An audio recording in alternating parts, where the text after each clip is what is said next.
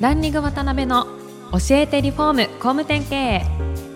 この番組はリフォーム工務店業界に特化した経営コンサルティング事業を手掛ける株式会社ランリングの代表渡辺翔一が住宅業界の経営者や幹部の方を毎回ゲストにお招きし業界のさまざまなことについてお聞きしていく番組です。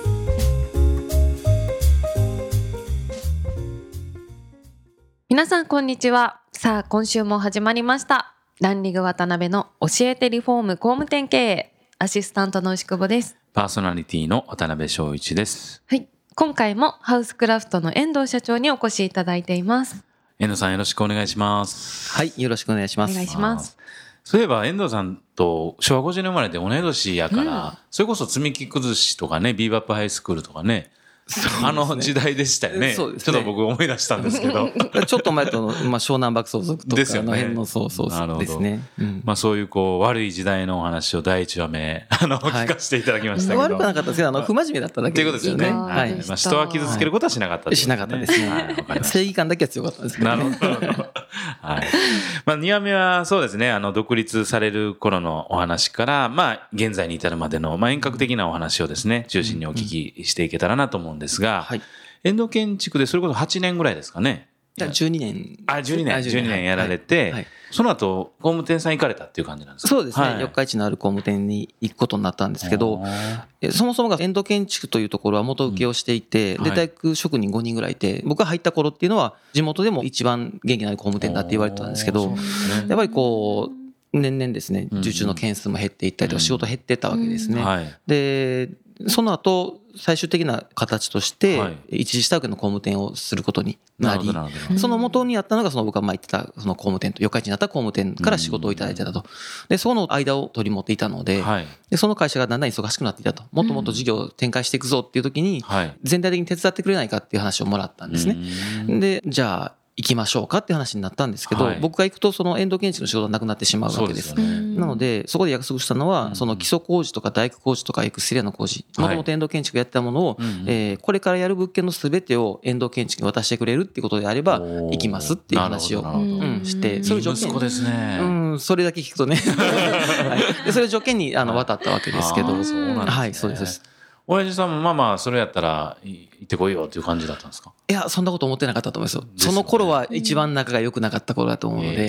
えーそうなんだうん。で、僕はそういうしなきゃいけないと思ってたのうんうんうと、ん父親はそんなことは思ってないっていうので、うん。で、えーそれこそ、えー遠藤建築に仕事がないから仕方がないだろうとは言えないんですよね。まあまあ、プライドもね。そうです。だからそういう傷つけたくもないですし、うんなるほどねうんなので、それは言えずになので、結構そのうん、すっと離れたって感じに見えたと思います。へーまあ、いろいろありますもんね。やっぱり家族というかね、うん。あの、親子関係の中でね。そうですね。そうです。うんで、そこのある工務店さんうにん何年ぐらいおられたんですか？そこは2年半なんですけど、もともとその、会社に入ったはいいんですけど、何すればいいんですかって言ったら、いや、全部っていう話になり、その会社の社長はすごいデザインが得意なんですねお。ー図面とかパースとかプランニングのスキルがすごく高くて。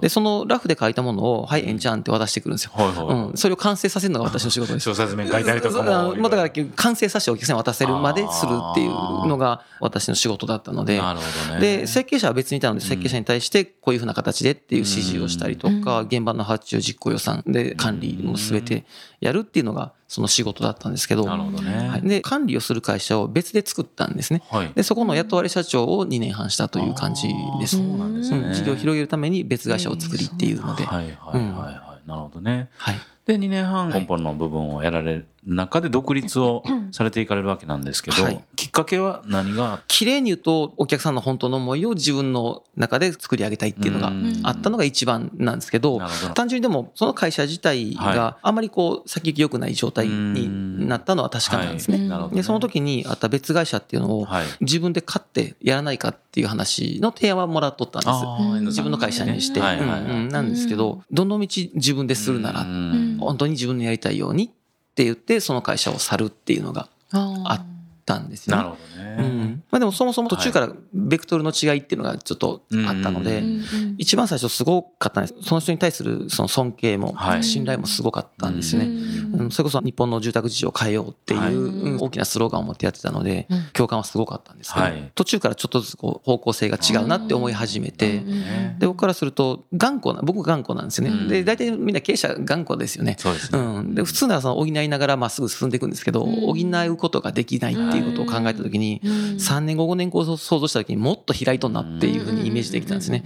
そうすると僕はここから去る方がいいなっていうところから最終的に独立になったという感じですよね。うん。その当時って少年度からね、もちろんしいきなり仕事がバンバン来るわけでもなく、ん。どんな状況だったですか？独立して。1件目だけはつながりがあるお客さんにはい。ご依頼いただいたんですけど、新築を。新築を、はい。ね。ただその後仕事続かないですよね。なので今まで培ってきた土木工事ですね、ブロックを積んだりとか、うん基礎工事だけをやったりとか、うん。うん、下請け工事を少しやってみたりとかって言って、まあ、食いつなぐような形の仕事をさせてもらってたっていうことなんですけど、そもそも僕作ったことしかなかったので、はい。現場管理をする、大工をする、はい。もう作るでしかないんですよね。あの、お客さんにどうやって信頼してもらって、うん。どうやってその注文をもらうのかっていうのがよく分かってない状態だったので、はい。そこで一番苦労したなっていうふうには思ってますね。なるほどね、うん。立ち上げられる時はどんな会社にしたいとかなんかそういう思いってあったんですか？なかったですね、一番最初は。だからそれこそハウスクラフトっていう会社を作ったのも、うん。ある意味だから作らざるを得なかった状態になっているので、はい。この会社を作ってバリバリこうやっていくぞっていうのではなくて、一件一件ちゃんと丁寧に作っていくっていうことぐらいしか思ってなかったので、うんそれがその自分の会社なので自分が思うようにうん手間をかけて、うん。うん作っていくことができるっていう満足感をもとにスタートしてしたっていうことですよね。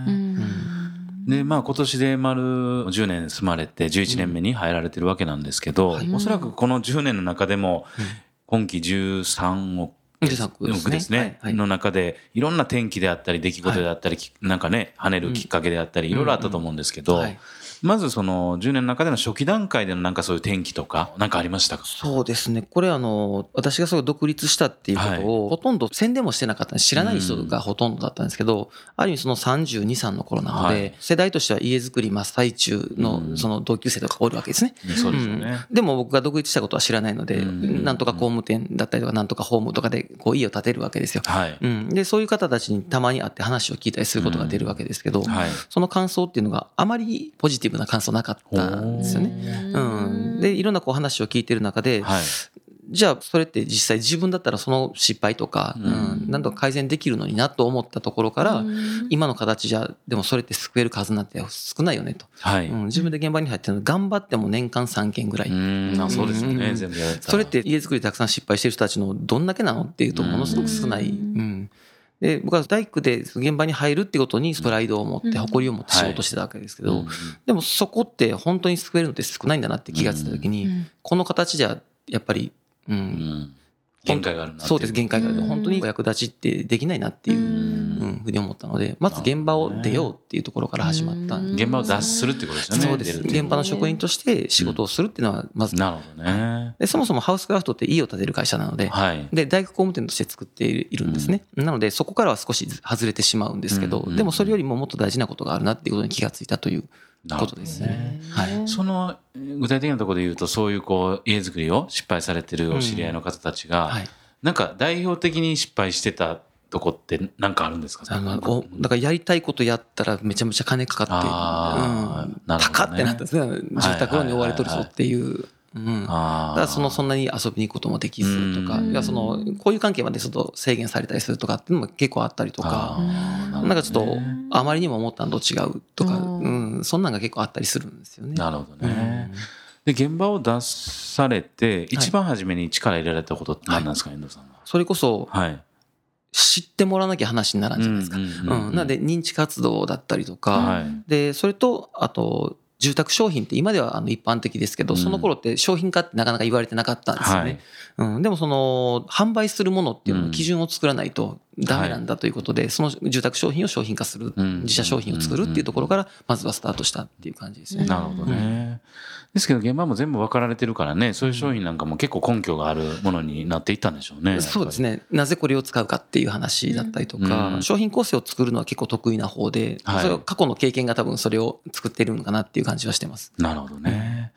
で、僕もちょっと遊びにお伺いしたことあるんですけど、やっぱり今の綺麗なショールームというか、うん大きなショールーム、建てられ、あれが2012年ですよね。そうですね。ようん。やっぱああいうふうな、こう、本当に、こう、素敵なショールームを建てられてから、客層とかいろんなそういうものって変わったんですか、そうですね。意図的的に変えようとしていたところもあって、うんあの、これはあの、事業的にいくと、はい。その、一番最初ハウスクラフトが起業した時のトータルの建築費というか、ハウスクラフトでいただくお金の全てでいくと、だいたい1800万円ぐらい1800だったんですね。建物本体、付帯故障オプションを含めて。うん。なんですけど、やっぱりこう、ローコストうんのスタートだったんですね。やっぱそれって最初の出だしっていうのはすごく大事なことなのはいでいいんですけど、ちょっとずつそのデザインもこだわっていきたい、素材にもこだわっていきたいと。はい。そういうお客さんに集まってもらいたいっていうことで、うんいろんなこう施策をしてきたわけですよ。はい。うん、それこそあの、ちょっとだけリビングのところのはい壁を飾り付けてみて、広告の投資みたいなものですね。はい。で、そこで写真撮ったものをアップしていくとかってすると、それに合った方が来るので、着々とこう単価上がってくるわけですよね。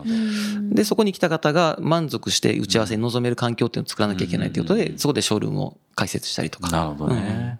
で、そういう中で、まあ、順調に売り上げ、順調ですよね。ご自身の中ではどうですか？順調じゃないですね。じゃないですか。うんどのあたりが思い通りになってて、どのあたりが思い通りになってないという感じですか？今そうですね、うん最初の頃はまあメンバーも少なかったので,、まあですこうしたいと思った時にはすぐ反応できるんですけど、はい着々とその重りがついていってるか状態はなんか気にはなってるんですよね。なるほどね。でもっともっとスピード上げれるんじゃないかなっていうのはあるので、うんそういうまあ課題ではあるんですよね。なるほど。うん、だいたい1年遅れっていうふうに毎回毎回思ってるんですね。なるほどね。はい。次回の3回目で、それこそ遠藤さんが今まで使われてきた中での商品作りのポイントとか、集客のポイントとか、営業の仕組みのポイントみたいないろいろお聞きしたいんですけど、はい最後にちょっと現状のハウスクラウドさんの概要はい。みたいなのを簡単に、はい。っ。ていうのをちょっとご説明していただいていいですか？はい、はい、わかりました。はい。えっ、と、一番最初、その本社として作られたのが小物町というところにある本社スタジオがあってそしてその、もともと本社があったところはい。があるんですけど、まあ移転したんですね。で、そこのところに雑貨店を作っていて、はいえっと、暮らしの雑貨店って言って、リコモドっていうショールームがあります。はい。雑貨店があって。で、鈴鹿にスタジオがあって、鈴鹿のスタジオがちょっと大きめなんですよね。はいうんうん。100坪の店舗なんですけど。ど。で、そして、津のショールーム、えーはい。総合展示場に出店しているので、そこの総合展示場と。うんうん、そして、明和展示場ってはい。松坂と伊勢の間ぐらいにあるとこなんですけうんど、そこに展示場を去年作ったという感じ。結構。拠点増やされてるんですね、そうここ。そうですね。5年ぐらいで。三重県北中部を中心にっていう感じではやってるんですけど、なるほどね。はい。で、その中で培われたノウハウを、まあ、それこそ全国の工務店さんに広げていかれるっていう活動も並行してやられたと思うんですけど、はいそれって立ち上げる時のきっかけって何かあったんですか？ああ、ありました。はい。何年ぐらいからですかスタートされたもともとそういう活動自体は、はい。起業してから3年目ぐらいからはやってたんですね。おー。そうなんですね。まあ、事例紹介っていう形で、はい。その、あある住宅コンサルの会社から依頼を受けて、ん4年間ぐらいですね。えーひたすら80回から100回ぐらいのセミナーを依頼されるっていうので、やってたんですけど、で、そこにはある程度のことを教えてもらったので、恩返しのつもりでひたすらやってたんですけど、はい。そこにちょっと若干の違和感を途中から覚え始めて、はいでその会社のその内容の販売に至るようなセミナーになってたので。本当はちょっと違う部分っていうのが出てきててですね、うん。うん。ちゃんと自分が思うことを伝えていきたい、その会社のためになるようにしていきたいなと思って、うん。まずそこをやめたっていうところからスタートするんですけど、なるほどなるほど。で、直接声を届けたいっていうところから、はい。個別的に、う。うん。んちゃんとそのその会社に合った内容でお伝えしたいっていう形で、2年ぐらい前ですかね、ううん。んで、レガシーっていうのがスタートしたっていう感じですね。はい、今何社ぐらい入られてるんでしたっ今60社ぐらいけですかね。結構そうですね。はいで、もともとコンセプトは個別指導、そうです。レガシーっていうことですよね。そうですはいああ、なるほど。まあ、そのあたりのお話も3回目、4回目、少し突っ込んでお話できたらなと思ってますんで、はい、2回目は、こうこのあたりまでで。はい、おということでそろそろお時間が来てしまいました次回も遠藤社長にはゲストにおいでいただきます本日はありがとうございましたありがとうございました。ありがとうございました。今回もランリング渡辺の教えてリフォーム工務店経営をお聞きいただきありがとうございました。番組では渡辺や住宅業界の経営者幹部の方へのご質問を募集しています。ウェブサイトランリグにあるお問い合わせフォームよりお申し込みください。お待ちしています。